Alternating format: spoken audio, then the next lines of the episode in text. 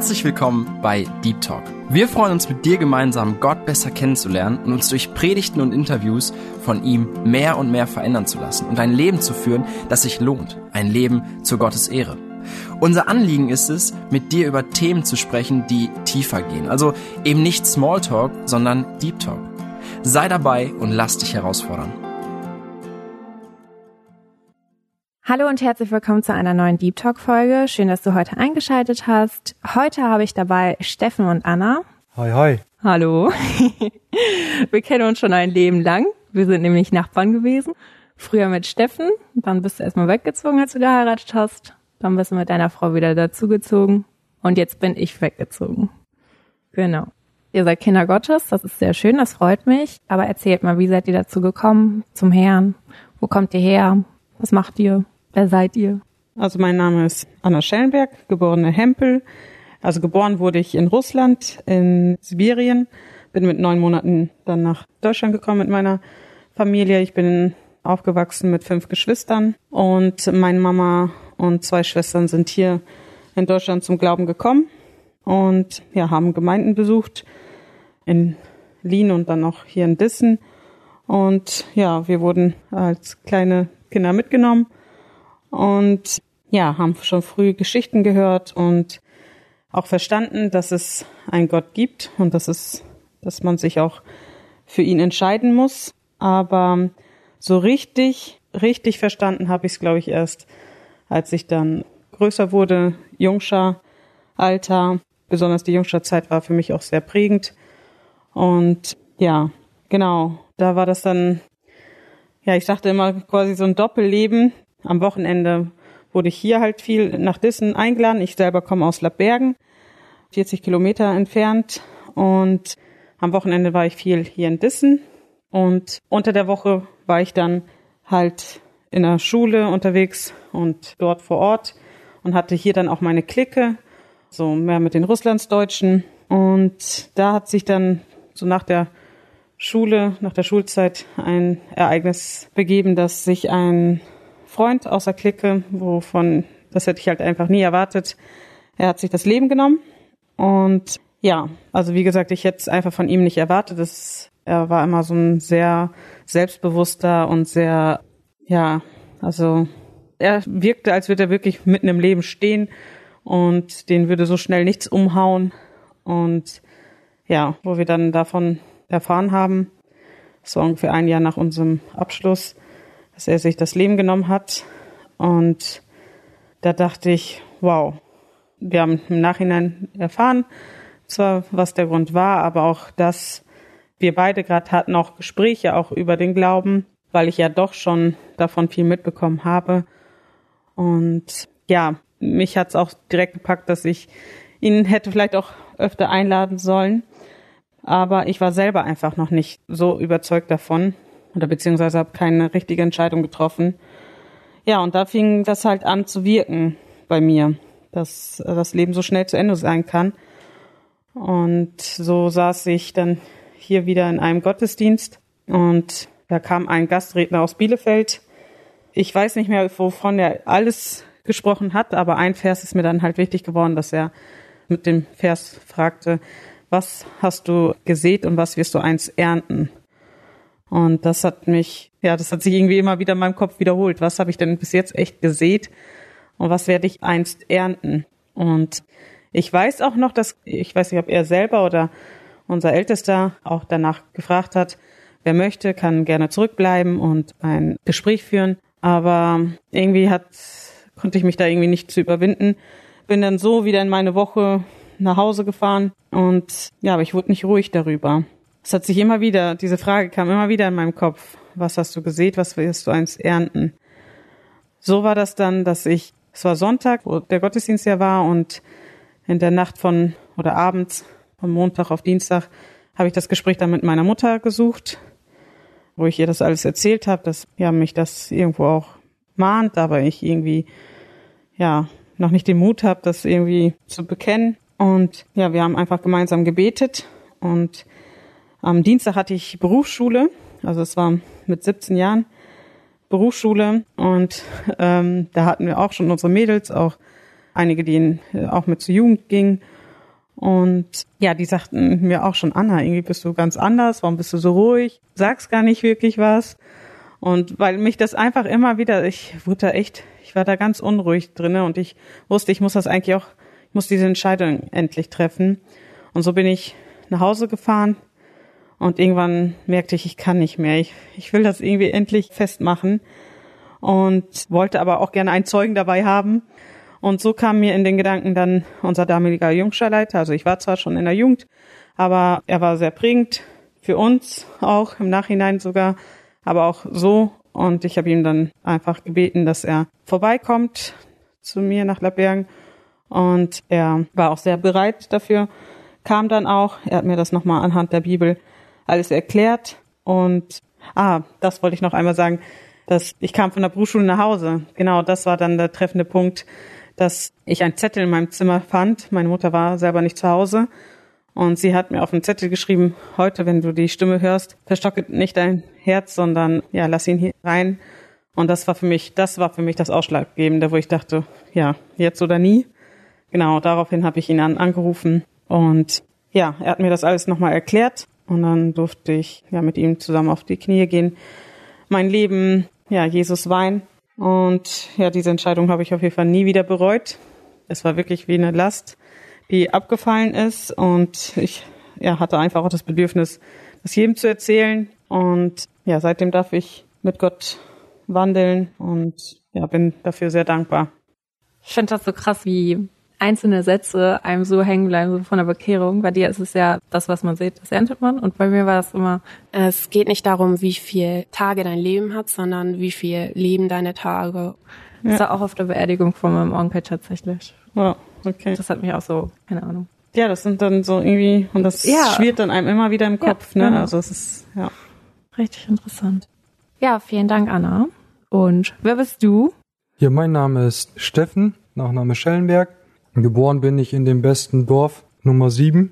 Wir haben vier Kinder. Nummer 5 ist zur Zeit der Aufnahme noch unterwegs.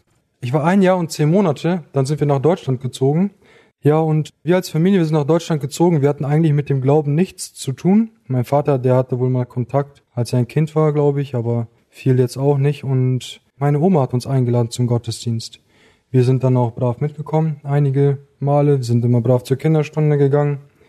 Und irgendwann hat sich meine Mutter tatsächlich bekehrt und ab dann gingen wir ziemlich regelmäßig sogar zum Gottesdienst. Ich habe mich, soweit ich weiß, mal mit acht Jahren bekehrt, aber irgendwie hat sich in meinem Leben danach nichts geändert und ich führte dann halt ein Leben, welches die Welt sehr geliebt hat. Also mit 14, 15 fing ich dann an auf Partys, also mich darin zu orientieren. Jetzt im Nachhinein weiß ich, ich hatte einfach ein großes Loch im Herzen und habe versucht, das irgendwie zu füllen was ich ja nie bekommen habe, weil so eine Party, die bringt dir ein bisschen Spaß vielleicht, aber du hast am nächsten Tag ja, hast du gar nichts davon. Im Gegenteil, dein Herz ist einfach nur noch leerer. Und so kam es, dass wir wir hatten gebaut, sogar ganz in der Nähe von der Gemeinde. Und dadurch hatte ich auch irgendwo immer Kontakt zu Gläubigen. Wir hatten immer, ne, bin noch ab und zu zur Jungschar gegangen, zur Jugend dann schon nicht mehr so regelmäßig. Das ist so eine Gruppe von Jugendlichen, die sich zusammentreffen zum Bibellesen und zum Gemeinschaft haben, manchmal Volleyball spielen, Ausflüge machen und so weiter. Und ab und zu hatte ich halt noch Kontakt zu denen. Es gab einen Zeitpunkt in meinem Leben, wo ich gesagt habe, ich möchte nicht mehr zu Hause wohnen. Ich bin mit 18 ausgezogen, hatte seine Gründe, warum ich damals ausgezogen bin, wegen einer Beziehung. Das Ganze hat dann noch ungefähr einen Monat oder eineinhalb Monate gehalten. Dann ist diese Beziehung auseinandergegangen. Für mich war das so, ich war jetzt körperlich eigentlich damals nicht an einem Tiefpunkt, sondern das war eher so emotional. Ich habe mich alleine gelassen, verlassen gefühlt, gedemütigt gefühlt und ja, das war in meinem Kopf halt ziemlich ungut. Und gleichzeitig hatte ich aber wieder Kontakt zur Jugend oder immer noch zur Jugend und so war es, dass unsere Jugend zu einer Evangelisation gefahren ist. Ich bin dann einfach mitgefahren. Und dort hat damals der Rudi Joas, vielleicht ist er einigen bekannt, ein Evangelist, in einem Zelt gesprochen und ich habe mich schon, also ich bin einfach mitgefahren, weil ich sowieso nichts zu tun hatte, kann man sagen. Und ich weiß das noch ganz genau, das war so heftig. Auf der linken Seite, wie das ganz oft üblich ist, nicht zu Corona-Zeiten, saßen die Männer, auf der rechten Seite saßen die Frauen, in der Mitte war der Gang und am Ende des Zeltes, da war die Cafeteria. Und weil ich so stolz, so cool war, habe ich mich natürlich hinten in die Cafeteria gesetzt, so dass ich genau in der Mitte saß, wo der Gang war. Und der Bruder, der Rudi Joast, er rief auf, dass wir uns bekehren sollen. Und ich wusste, ich bin gemeint. Ich sollte jetzt gehen. Das war so heftig sogar. Bei mir fing sich sogar an, alles im Kopf zu drehen. Also das war so gewaltig. Und ich habe mich nicht getraut. Ich bin nicht gegangen. Kann ich nicht verstehen jetzt. Ja, ich hatte Angst. Ich weiß es nicht. Wir sind dann nach dieser Veranstaltung nach Hause gefahren. Ich habe mich so im Auto festgehalten an diesem, diesem Griff an der Tür. Ich dachte, ich habe den bald in der Hand, weil ich einfach Angst hatte, ich werde jetzt sterben. Also ich dachte, wenn ich jetzt sterbe, wo bin ich dann? Dann bin ich doch nicht beim Herrn. Du bist doch den Schritt nicht gegangen. Und danach habe ich mich nicht mehr getraut, auch dort weiterhin irgendwie was zu suchen. Habe wieder Ausflüchte gesucht.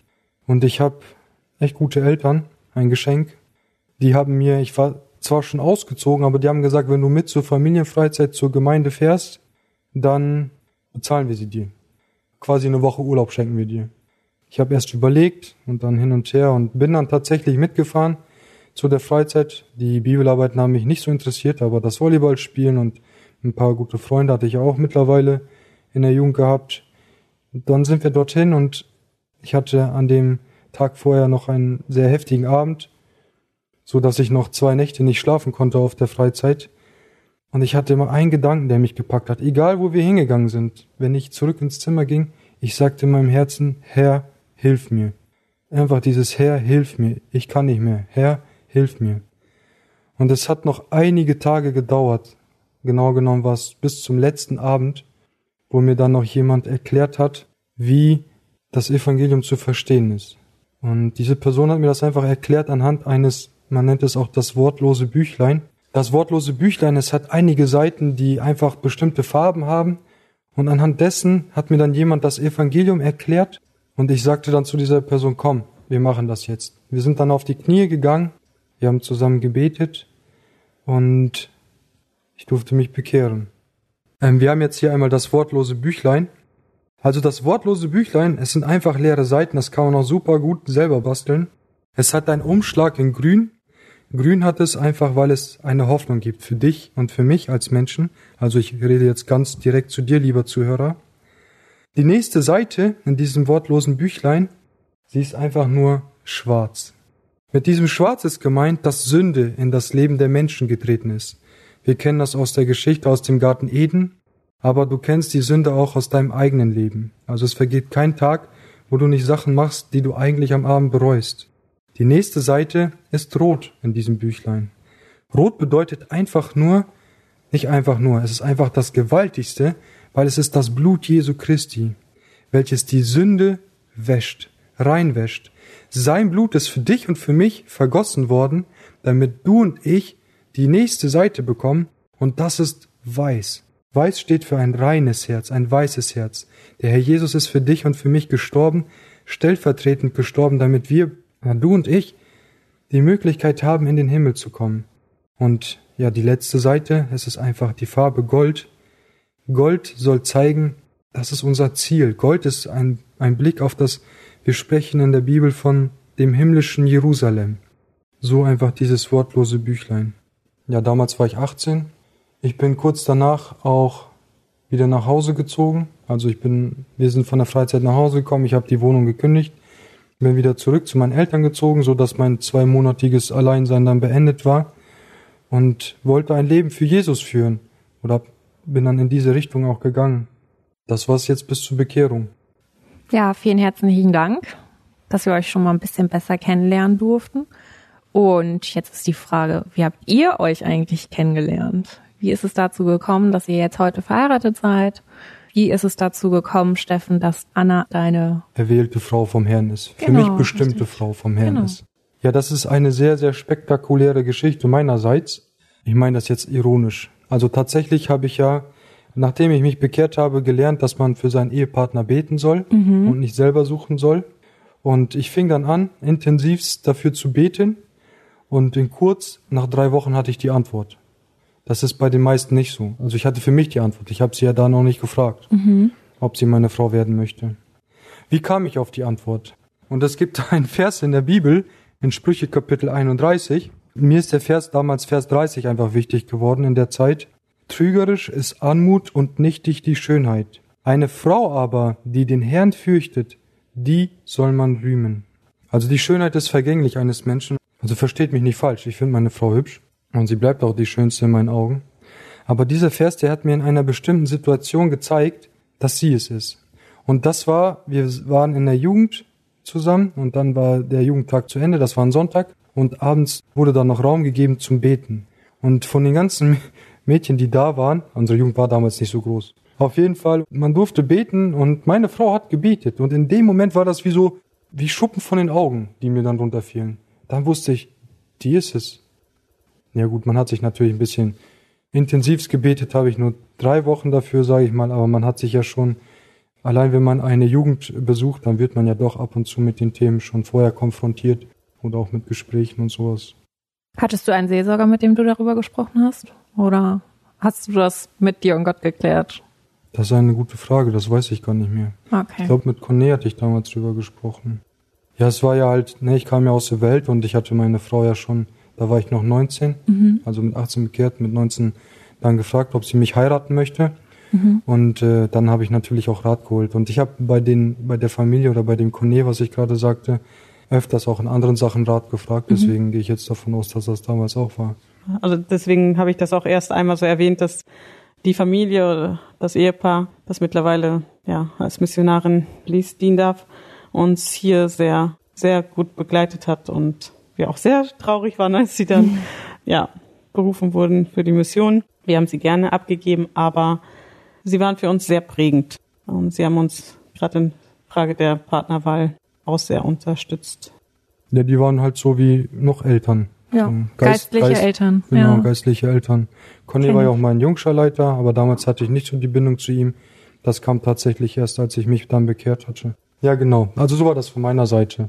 Ja, genau. Von meiner Seite war das ungefähr so. Steffen hat wahrscheinlich angefangen dafür zu beten. Also ich habe auch schon ja früh als Mädchen wahrscheinlich vielleicht noch ein bisschen eher äh, einfach dafür zu beten, dass Gott mir da den Weg zeigt und den Willen zeigt. Ja, ich hatte vorher ja schon erwähnt, dass ich im Elternhaus dann auch aufgewachsen bin, wo dann meine Mutter gläubig geworden ist. Mein Vater ist leider bis jetzt noch nicht gläubig. Und ja, ich habe die Ehe natürlich auch so erlebt. Und ja, ich habe immer gehofft, wenn ich dann jemanden als Ehemann habe, dann ein, der ja Gott auch als sein Heiland hat. Und auch wenn ja man als Mädchen doch irgendwo vielleicht auch mal hier und da schwärmt, ja, kam dann irgendwann eine Nachricht von Steffen. Äh, Ich weiß, ich war noch gerade unterwegs mit Inliner fahren und Damals gab's noch SMS übrigens. genau, Keine eine- Brieftauben. Genau, ein SMS, beziehungsweise ein Anruf. Ich war gerade Oh. am Inliner fahren und du hattest gefragt, ob wir uns treffen könnten. Und ja, als Mädchen denkt man sich ja dann schon so ein bisschen was. Aber ja, und so haben wir uns getroffen. Und so richtig mit der Sprache ist er leider nicht sofort rausgekommen.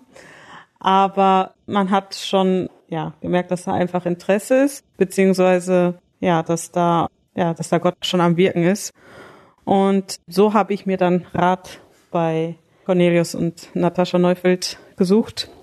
Und ich fand das ganz interessant, weil ich habe letztens noch das Interview von Henry und Verena angehört und Henry hat wohl auch ähm, Rat bei Cornelius gesucht. Und auch Cornelius hat damals zu ihm direkt gesagt, ja, du und Verena, das passt. Und ungefähr so war das bei mir auch. Er, aber auch seine Frau haben das eigentlich klar ausgedrückt. Ja, du und Steffen, das haben wir uns irgendwie schon immer gedacht. Und auch schon dafür gebetet. Und das war für mich so, wow, okay. Und ja, Conny hat mir auch nochmal ja, ganz klar gemacht, dass es ja auch nur der Weg richtig ist. Also man möchte einen Mann haben, der halt Gott nachfolgt. Und ich hatte ja das Vorrecht, dass wir in einer gemeinsamen Jugend waren und somit konnte ich ihn ja schon etwas beobachten und auch miterleben, wie er in den Bibelarbeiten mitmacht, ob er engagiert ist, ob er ja wirklich, ob Jesus da in seinem Leben ist. Und ich kannte ihn ja auch schon länger, da ich mit seiner Schwester befreundet bin und seine Schwester mich ja damals auch immer hier eingeladen hat, dass ich überhaupt den Weg hier nach Dissen finden durfte. Also ich durfte im Nachhinein einfach immer einfach staunen. Und so habe ich ja dafür gebetet und habe auch Conny und Natascha weiterhin darum gebeten, dass sie dafür beten. Meine Eltern habe ich natürlich Bescheid gesagt. Meine Mutter hatte auch mitgebetet. Ja, und so hat Steffen mich noch einmal gebeten nach der Jugend, ob wir uns noch treffen könnten.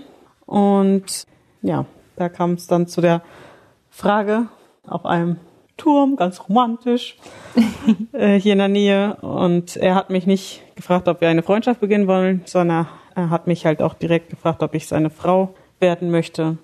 Und ja, das sage ich, ich hatte schon viele Gespräche mit Mädels und ich sage auch immer wieder, dass es, wenn ihr besonders aus einer Jugend kommt, da haben wir halt einfach dieses Vorrecht, schon zu schauen, wie, wie sind die Jungs, sind die dabei oder sind das einfach nur die coolen? Mhm. Ich meine, nicht, dass Steffen nicht cool war, aber ähm, Der coolste. Ja, auf jeden Fall, ja, da braucht man nicht allzu viel Zeit und lange Zeit dafür zu beten und braucht auch nicht allzu lange Freundschaft zu haben. Und deswegen, als die Frage kam von ihm, ob ich seine Frau werden möchte, war das für mich ein klares Ja. Genau. Und so durften wir das ein Jahr nach dem Jahr, das ich ihm geben durfte, durften wir dann vor Gott gemeinsam unser Ja geben und haben dann am 19.09.2009 geheiratet und sind mittlerweile dann zwölf Jahre verheiratet. Vielleicht noch eine peinliche Geschichte, die bei der Hochzeit passiert ist. Wo wir uns die Ringe gegeben haben, habe ich den fallen gelassen. Aber blitzschnell wieder aufgehoben. Hat geklappt. Drei Sekunden Regel, ne? Und ja, falls Conny und Natascha auch noch mithören, die waren dann leider nicht mehr bei unserer Hochzeit dabei. Die waren, ja, wurden gerade eine Woche vorher dann nach Mexiko ausgesandt, sonst hätten wir ihn auch sehr gerne, ja, auf unserer Hochzeit reden hören, vielleicht sogar trauen lassen. Auf jeden Fall, ja, wir sind den beiden auf jeden Fall sehr dankbar, dass sie sich da auch von Gott gebrauchen lassen haben und auch weiter gebrauchen lassen. Und das war auch im Nachhinein immer wieder durften wir ja Gespräche mit ihnen führen und die haben uns ja immer wieder sehr gut unterstützt. Ja, ich finde das richtig schön, wie du auch gerade erwähnt hast, dass du deine Eltern da oder deine Mama mit einbezogen hast oder Steffen, dass du da Conny mit einbezogen hast, dass du ihn als geistlichen Mentor oder als geistliche Eltern auch gesehen hast. Einfach, dass man solche Entscheidungen, dass man die nicht alleine trifft, sondern dass man wirklich das mit Leuten zusammen macht und ja, dass man dann auch die Gewissheit hat, dass, dass man da nicht nur seinen eigenen Weg geht, sondern dass andere Leute das auch so sehen. Ja. Genau, dann seid ihr in die Jungschararbeit eingestiegen. Wann war das? Welches Jahr? Oh, das war ganz interessant. Ich hatte ja Anna damals gefragt, ob sie dann meine Frau werden würde und sie hat ja gesagt. Mhm. Dann dauerte das Ganze fünf Monate und dann waren wir schon in der Jungschararbeit drin. Mhm. Ich bin ja schon vorher mit eingestiegen und Anna ist dann quasi ab Hochzeit mit dabei gewesen. So hatten wir das damals geregelt. Das hatte nämlich auch den Grund, dass ja die Familie Neufeld ins Ausland in die Mission ging und äh, da brauchten die dann auch wieder Jungschar-Mitarbeiter. Und da war ein Mitarbeiter, das ist ja unser jetziger Ältester, der Peter. Und Gitarre spielen habe ich auch gelernt, aber das ist eine eigene Geschichte für sich. Und war eigentlich ziemlich schnell. Also für mich war das irgendwie so schnell klar, dass ich gerne in die Jungscharbeit möchte. Ich hatte damals einige Teenager ziemlich lieb gewonnen, mhm. äh, mit, denen gerne getobt und sowas. Und ich dachte, ja, das ist es so, mit denen zu arbeiten, mit denen Gemeinschaft zu haben. Bevor ich immer Angst hatte, war Bibelarbeiten. Aber das lag ganz oft daran, weil ich dachte, wenn du eine Bibelarbeit leitest, dann musst du, du musst einfach alles wissen. Und darum geht's nicht. Es geht einfach nur das, was der Text sagen möchte, so weiterzugeben, dass sie es verstehen, die Jungschale, und nicht irgendjemanden ganz Schlaues darzustellen. So war das bei mir, oder so war der Einstieg bei mir in die Jungschararbeit. Ja, erstmal als Mitarbeiter, genau. Und ja, wo er mir das sagte, dass er gefragt wurde für die Jungscharbeit, habe ich mich sehr gefreut, mhm. weil ich habe es auch erst schon erwähnt. Für mich war die Jungscharzeit die prägendste Zeit mhm. und ja die schönste Zeit und wo ich viel gelernt habe. Ich habe mich zwar in der Jugend bekehrt, aber da hat Gott einfach am meisten gewirkt und ich sah das einfach als Geschenk, dass wir jetzt in, dieser, in diesem Dienst dann jetzt auch mitdienen dürfen. Und ja, da haben sich einfach ja auch viele Kontakte ergeben und viele Gespräche und es, ja. Und so waren wir ja erstmal als Mitarbeiter dabei.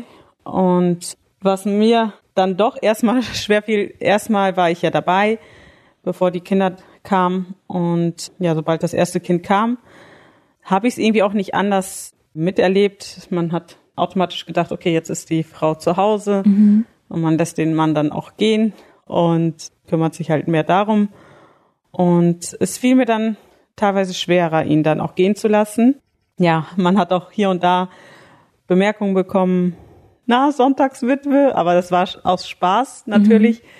Aber man war halt wirklich dann sonntags viel alleine. Und ich habe aber gehofft, dass Gott mir da einfach zeigt, wie ich ihn da mehr unterstützen kann. Und ich ja, habe noch mehr dafür auch gebetet. Und irgendwann kam Steffen nach Hause und sagte, es wird langsam Zeit, dass wir in der Jungschar eine Mitarbeiterin haben. Mhm. Und ich habe nicht sofort an mich gedacht, auch wenn es in der Zeit schwer war ich habe dann einfach mit dafür gebetet und mir schien, dass ich auch ein paar im Blick hatte und habe angesprochen. Aber Gott hat dann nirgendwo die Tür geöffnet und wir hatten mittlerweile schon zwei Kinder. Und ja, ich, ich habe zu Steffen gesagt, ihm die Vorschläge gegeben, die ich so hatte. Aber ja, irgendwie kam da nirgendwo ein Ja, bis wir dafür gebetet haben, ob das, ob das doch mein Weg ist, wo Gott mich haben möchte ob ich da mehr mit unterstützen soll. Und ja, nach einem Gespräch auch mit meinen Schwiegereltern und Eltern, ob sie uns da vielleicht irgendwie unterstützen können, dass wir vielleicht auch die Kinder hier und da abgeben können. Und ja, gerade auch Steffens Eltern sagten, werden uns da gerne unterstützen, so gut es geht. Und ja, weil ich den Ruf immer mehr verspürt habe, geh du doch. Der kleinere war dann ja so, dass ich ihn ja längere Zeit abgeben konnte und ja, da war ich dann mehr dabei und durfte endlich mehr verstehen, warum Steffen auch mal, wenn er nach Hause dann kam, sonntags auch einfach mal müde und kaputt ist und ja, auch die Gespräche, die sich so ergeben, die nimmt man ja auch noch irgendwo mit, auch als Gebet mit. Und ich war einfach ja dankbar, dass Gott mir da die Augen geöffnet hat.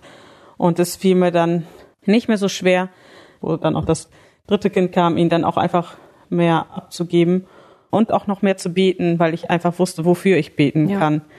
Weil ja, man die Jungsteller gesehen hat und ja auch die Not einfach gesehen hat. Und ja, umso dankbarer war ich einfach, dass ich dann auch so ein Feedback von den Mädchen bekam und die sagten, dass sie sich freuen, dass auch eine weibliche Mitarbeiterin dabei ist. Genau.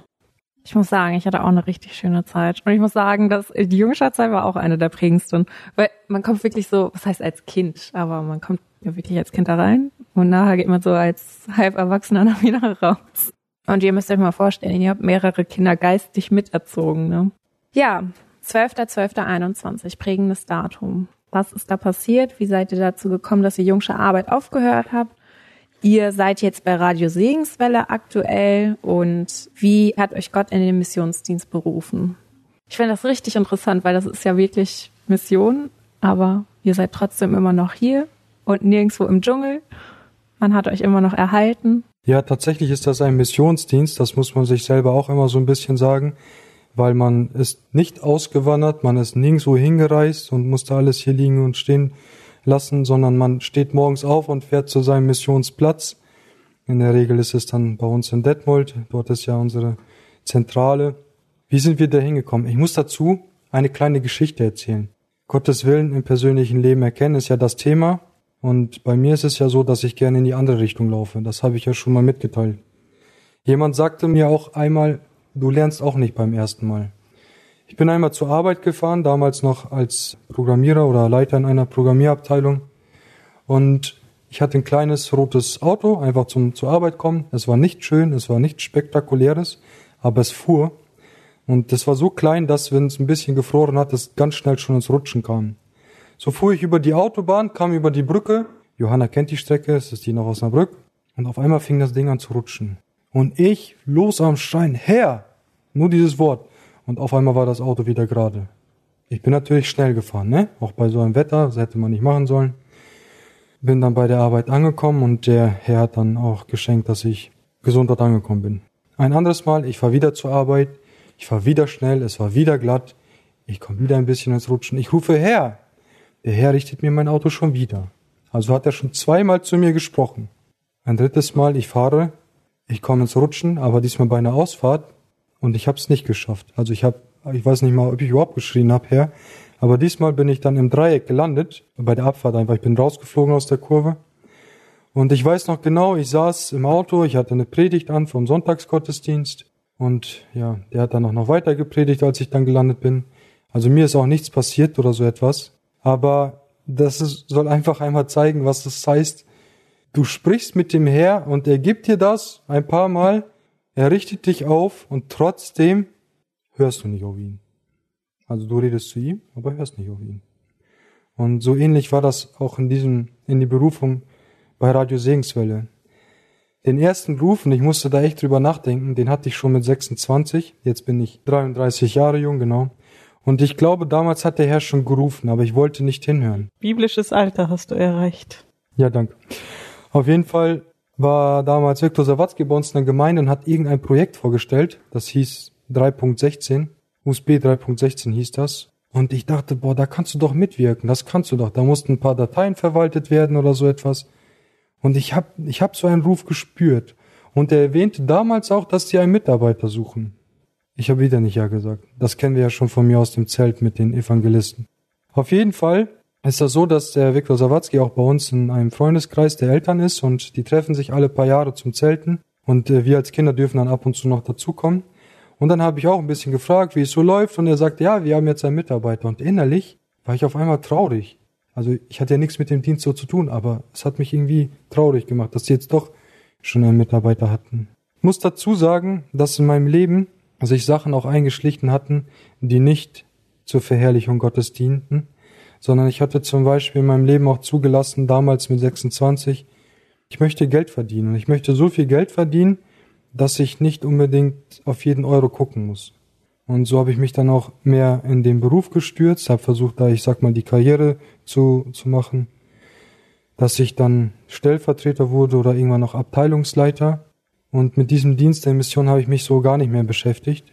Und irgendwann war ich Abteilungsleiter und dann fing das an, dass die Firma in, in Insolvenz ging, in der ich arbeitete, in eine geplante Insolvenz. Und äh, man bekam mit, einige Kollegen haben hier geguckt, haben da geguckt nach einem Job. Zu dem Zeitpunkt hatte ich aber auch schon einen Burnout, war auch schon am Kopf ein bisschen kaputt oder ja, abgeschlagen. Und ja, das war auch einer der Gründe, warum ich jetzt anfing, mich in anderen Beruf, Berufen umzuschauen. Und dann fiel mir wieder Radio Segenswelle ein. Ich hatte auch. Durch einen Wink von deinem Vater, der selber eigentlich nicht im Glauben ist, der kam vorbei und ja, sagte zu Steffen einfach so nebenbei, ja übrigens, bei Radio Segenswelle suchen sie ja wieder jemanden. Ja, genau, durch meinen Vater. Und äh, ich hatte ja noch andere Stellen mich beworben. Dann habe ich auch mal bei Viktor Sawatzki einfach angerufen, gefragt, kann ich mal einen Tag vorbeikommen? Und einfach, ja, ich sag mal, Tagespraktikum machen. Und das war so ein heftiger Arbeitstag, also sowas kannte ich gar nicht. Also natürlich, er war anstrengend, er war auch herausfordernd, aber es war einfach, das war mein Platz, dachte ich so. Und dann fing an, dieser Gedanke zu reifen.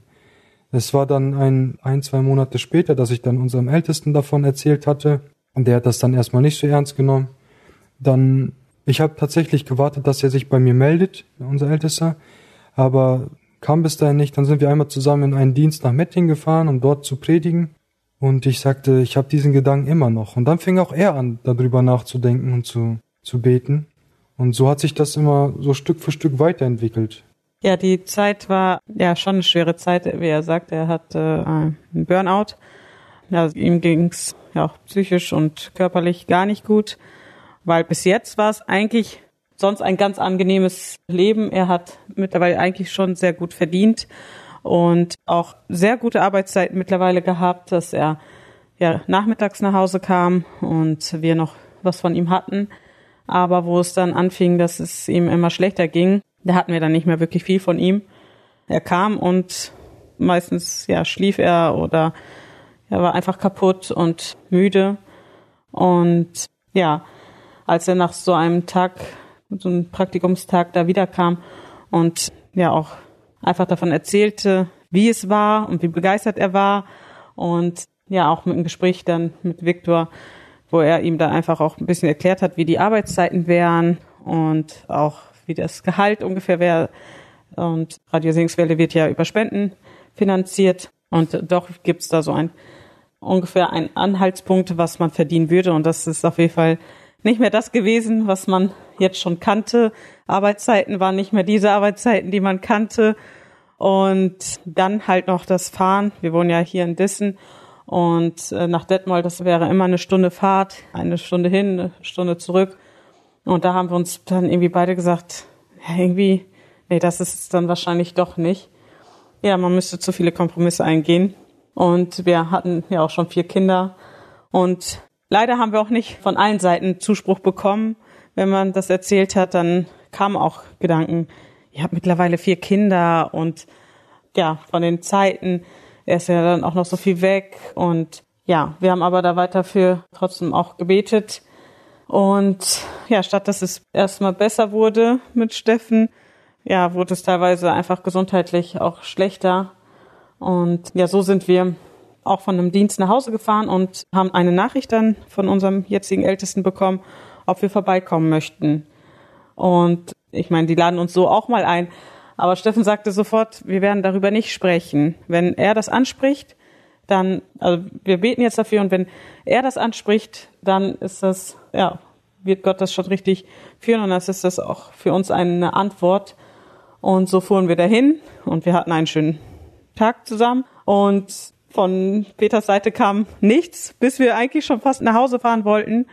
Und er dann nochmal sagte, ach stopp, Steffen, ich habe da noch eine Frage an dich. Äh, ich äh, wollte dich fragen, ob du nicht vielleicht doch vor den Brüdern einmal dein Anliegen klar schildern möchtest und ja, so wie du es mir geschildert hast.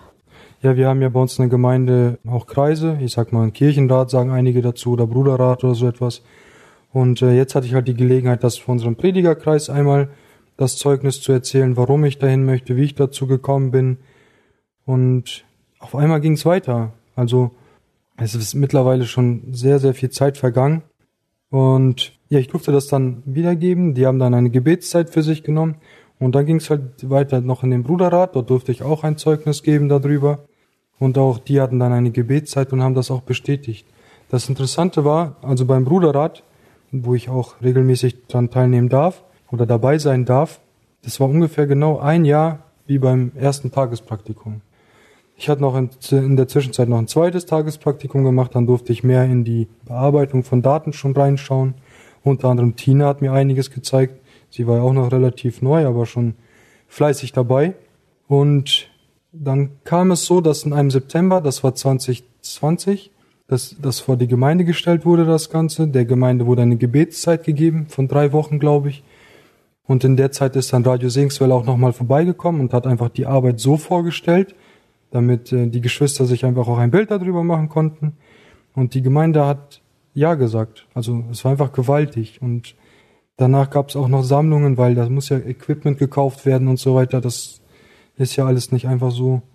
Und äh, der Herr hat einfach gegeben und uns dann in diesen Dienst geführt. Ich hatte noch eine Situation, zum Beispiel habe ich mir die Frage gestellt, wie machen wir das, wenn du auf einmal 1000 Euro netto weniger hast? Also wie kommst du dann klar als Familie mit? Ich sage immer, man muss einen Euro durch sechs teilen oder bald teilen wir den durch sieben. Und ich las in der, in der Bibel damals in einer Stelle einfach über Hiob, wo Hiob und Gott miteinander sprechen und Gott einfach seine Größe zeigt. Sag mal, lässt du jeden Tag die Sonne aufs Neue aufgehen? Und das war für mich so klar. Also wenn der Herr möchte, dass du in den Dienst gehst, ja, also wenn du den Willen erkennst, Gottes Willen in deinem persönlichen Leben erkennst, um das mit den Worten der Überschrift zu sagen, dann wird er auch dafür sorgen, dass du die Ressourcen dafür hast, weil du lebst ja aus seiner Kraft und die ist unendlich, nicht endlich. Ja, es war dann einfach schön zu sehen, dass sobald er diese Frage von Peter bekommen hat, ist er am nächsten Morgen aufgewacht und er, es ging ihm ja so schlecht, dass er auch teilweise Tabletten nehmen musste und er sagte mir dann, Anna, ich habe diese Nacht geschlafen ohne Tabletten. Ich konnte von alleine einschlafen und ähm, ja auch den Tag bewältigen ohne Tabletten. Und das war für mich so, wow. Und so ist er nach und nach, also er ja, durfte nach und nach genesen. Und das einfach zuzusehen, das war einfach, ja, als Ehefrau echt schön. Und im Nachhinein durfte ich auch vielen schon als Zeugnis einfach erzählen, dass das jetzt viel schöner ist. Jetzt habe ich ihn zwar nicht mehr so viel, aber wenn er nach Hause kommt, er ist glücklich, er ist zufrieden, er ist gesund. Manchmal auch müde, ne? aber nicht mehr so, wie es halt früher war. Und auch finanziell, wo wir uns Sorgen gemacht haben, dürfen wir immer wieder schauen, dass äh, Gott uns da immer wieder genau zur rechten Zeit das Richtige gibt. Und ja, auch, dass die Kinder ja, die gehen da ganz anders drin auf als vorher, wie das dann teilweise war, wenn sie den Papa ja nicht mehr so gehabt haben, wie sie ja gerne hätten. Und ja, das war einfach schön zu sehen, diesen Heilungsprozess zu sehen bei ihm und einfach zu sehen, boah, Gott segnet wirklich, wenn man ihm gehorcht und ja, auf dem Platz ist, wo Gott ihn haben möchte. Ja, genau. Es gab noch so einige Sachen, die sich einfach dazu auch ergeben haben. Zum Beispiel, wo der Dienst dann bestätigt wurde von der Gemeinde, wo wir dann bei Radio Singswelle auch gesagt haben, wann wir anfangen. Zu dem Zeitpunkt, wo das alles beschlossen wurde, hatte Radio Singswelle eigentlich noch nicht mal einen Platz für mich. Also es gab eigentlich keinen Tisch, wo man sich noch dran hätte setzen können. Und äh, zwei, drei Monate später, dann gab es auf einmal die Möglichkeit umzuziehen. Und jetzt hat Radio Segenswelle ein paar mehr Büros. Und unter anderem habe ich dann auch da einen Platz bekommen. Oder eine andere Sache ist, dass vielleicht kennt jemand die Autobahn A33 bei uns, die geht bei uns entlang. Als Kind habe ich da auf dieser Baustelle noch gespielt und es hat so lange gedauert, bis das Ding fertig gebaut wurde, bis nach Bielefeld. Die geht ja von Osnabrück bis nach Bielefeld und dann noch ein Stück weiter. Und ja, fast, man kann sagen, fast zeitgleich hat der Herr das geführt, dass ich eine eigene Autobahn gekriegt habe. Also vielleicht ist das jetzt ein bisschen äh, nah so hoch, aber ja, sonst hätte man ja immer durch Bielefeld fahren müssen. Dadurch ist die Fahrzeit ja locker 30 Minuten kürzer, als wenn man durch Bielefeld gefahren wäre und sowas. Und solche Situationen gab es halt immer wieder und die das einfach bestätigt haben, die den Willen des Herrn einfach gezeigt haben. Ja, ich meine, Radio Segenswelle hat uns wirklich auch immer schon begleitet. haben wir auch immer wieder mal gehört. Unsere Kinder haben, den habe ich öfters die Kinderstunde bei Radio Segenswelle angemacht. Deswegen waren unsere Kinder damit auch schon sehr vertraut. Und für die war es dann sogar spannend, ja, was der Papa da wohl alles machen darf. Und Steffen durfte die hier und da auch mal mitnehmen. Und so durften die auch ein bisschen schon miterleben, was es heißt, da mitzumachen. Habt ihr die Kinder auch mitgenommen in den Prozess dafür, als ihr dafür gebetet habt? Ähm, ja, wir haben, wir haben darüber gesprochen, dass das halt, die haben ja alles mitbekommen. Die haben mhm. ja mitbekommen, wie es Steffen ging. Ja. Und ja, ich habe öfters auch, wenn ich mit denen abends noch gesprochen habe, auch einfach gesagt, lass uns einfach dafür beten, ob das nicht für Papa das ist, wo Papa ihn haben möchte. Wir werden Papa zwar weniger haben, aber wir werden Papa vielleicht einfach gesünder erleben und mhm. äh, gesegneter erleben. Ja. Ich finde das richtig schön, wie wenn man gehorsam ist, dass Gott sich einfach bekennt dann auch einfach. Ja, genau. Das ist, ist schon echt gewaltig, ne? Boah, das war eine krasse Reise heute mit euch. Richtig emotional auch. man ist erstmal so, wie heißt das, melancholisch geworden. Auf jeden Fall, dann denkt man an die Jungschatzzeit zurück und so. Ja, doch, dich durften wir auch sehen, wie du gereift bist und wir sind Gott da auch sehr dankbar. Also wirklich, da haben wir auch oft äh, gebetet und ja, Gott hat erhört. Ja. Und jetzt darfst du mitdienen, auch im selben Bereich der Radiosegenswelle. Es ist wirklich schön zu sehen, wenn man ja diese die mitarbeiten darf in der Gemeinde und man sieht wirklich, also ich habe früher auch Kinderarbeit bei uns in der Gemeinde gemacht mhm. und selbst da wart ihr teilweise, habe ich viele, die ich dann später in der Jungschar dann hatte und dann einfach zu sehen und jetzt sind die teilweise wo die alle unterwegs sind und welchen Diensten die mhm. alle dienen dürfen. Das ist einfach, ja, und dabei ist man ja eigentlich noch gar nicht so alt. Und doch darf man so ja mit, mitleben und das ist einfach ein geistliches Zuhause hier und und ja. ihr habt mit erzogen, einer Jungschau. Ja, wir sind Gott einfach dankbar, dass er einen gebraucht und hoffentlich auch weiter gebrauchen kann, so gut es geht und dass wir auch unsere eigenen Kinder, und das ist für uns einfach auch das Gebetsanliegen, wofür ihr gerne auch mitbeten dürft, dass unsere Kinder wir haben drei Jungs und ein Mädchen. Mal sehen, was noch kommt. Wir lassen uns überraschen. Das fünfte Kind, aber dass sie auch den Herrn wirklich, dass sie eine persönliche Beziehung haben und dass sie auch brauchbar werden im Reich Gottes. Das ist für uns ein sehr großes Anliegen. Und dass wir da auch wirklich Weisheit haben, sie richtig zu erziehen und sie nicht zu ermüden, sondern ja, zu ermutigen und zu stärken für den Dienst und gute Vorbilder für sie sein könnten. Das hast du schon perfekt übergeleitet. Habt ihr noch irgendwelche tagesaktuellen Gebetsanliegen, was euch bewegt, was euch beschäftigt, wofür wir für euch beten dürfen? Natürlich ist das immer noch eine Fahrt, diese Stunde. Und äh, ich bin immer froh, wenn er mir schreibt, dass er schon äh, fast vor der Haustür ist. Ähm, so auch wie letztens beim Sturm. Da ja, hat man schon sehr gebetet, dass er gut ankommt und auch wieder gut nach Hause kommt. Also gerne einfach für die Bewahrung auf den Wegen und auch für die Erziehung zu Hause, da ich ja da ja viel zu Hause hier bin, alleine mit denen, dass ich da ja immer wieder Geduld und Liebe und und nochmal Geduld habe und Liebe, die auch einfach viele Dinge auch mal zudeckt. Ja, genau. Und mir ist das einfach wichtig geworden, auch gerade in dem Gespräch. Wir haben ja auch von unseren Vätern erzählt, für meinen Vater und für meinen Schwiegervater, dass ihr auch vielleicht für sie beten könnt, dass sie auch zum Glauben kommen. Unsere Mütter, die haben ja diesen Schritt gewagt, aber wir brauchen eure Unterstützung. Unsere Gebete haben bis jetzt noch nicht gereicht. Und gleichzeitig wollte ich euch einen Gedanken mitgeben. Man kann auch sagen, einer meiner Lieblingsverse. Und zwar steht der in Josua 1, Vers 9. Und den kennen garantiert viele. Josua 1, Vers 9. Und ich werde aus der Elberfelder das vorlesen. Dort steht geschrieben, Hab ich dir nicht geboten, sei stark und mutig. Erschrick nicht und fürchte dich nicht. Denn mit dir ist der Herr, dein Gott, wo immer du gehst. Wir haben ja das Thema Gottes Willen im persönlichen Leben erkennen und dann auch leben. Und ich habe euch ja erzählt, wie das ist, wenn man äh, wie Jona in die falsche Richtung geht. Ich, ich wollte immer stark und mutig sein und ich dachte, ich bin stark und mutig, wenn ich einfach Sachen schleppe, die ich nicht schleppen sollte. Um vielleicht Sachen zu bekommen, die ich gar nicht unbedingt haben musste. Und lieber Zuhörer, wenn du stark und mutig sein möchtest, also es wirklich sein möchtest, dann geh und mach seinen Willen, also geh nach dem Willen des Herrn, folge ihm nach. Was sagt der Herr dann zu dir? Erschrick nicht und fürchte dich nicht, denn mit dir ist der Herr dein Gott, wo immer du gehst. Also gehst du seinen Weg, so ist der Herr immer bei dir und immer an deiner Seite. Ja, auch unser Hochzeitsvers merken wir auch immer wieder, dass der uns wirklich immer wieder begleitet. Den haben wir hier auch an der Wand.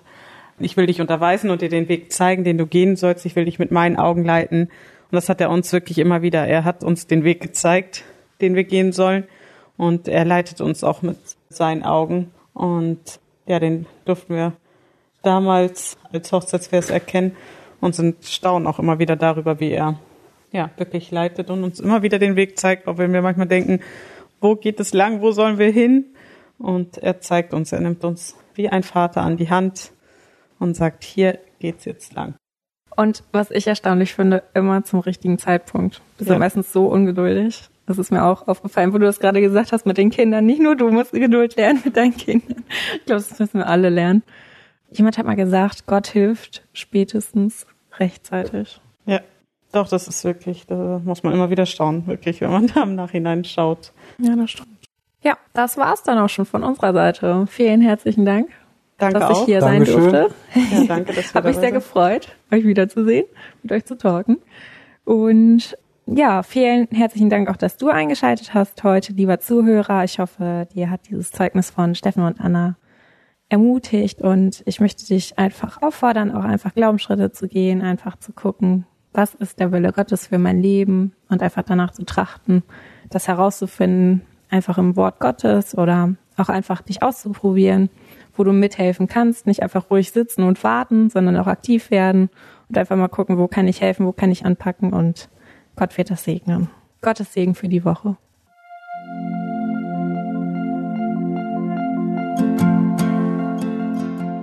Schön, dass du heute dabei warst. Wenn es für dich ein Segen war und du etwas mitnehmen konntest, dann teile Deep Talk gerne mit deinen Freunden und fühle dich frei, auch uns ein Feedback zu schreiben. Wir würden uns da sehr drüber freuen. Wenn du heute zum ersten Mal dabei warst oder eine Sendung verpasst hast, kannst du alle vorherigen Sendungen auf Spotify oder auf Soundcloud finden. Mehr Infos über Deep Talk oder Segenswelle allgemein findest du auf www.segenswelle.de oder auf unserem Instagram-Feed, auch unter Segenswelle zu finden. Falls du Fragen und Anregungen, zum Beispiel Themenvorschläge hast, schreib uns gerne. Wir wünschen dir noch eine gesegnete Woche mit den Worten aus Kolosser 3, Vers 17. Und was immer ihr tut, in Wort oder Werk, das tut alles im Namen des Herrn Jesus und dankt Gott dem Vater durch ihn.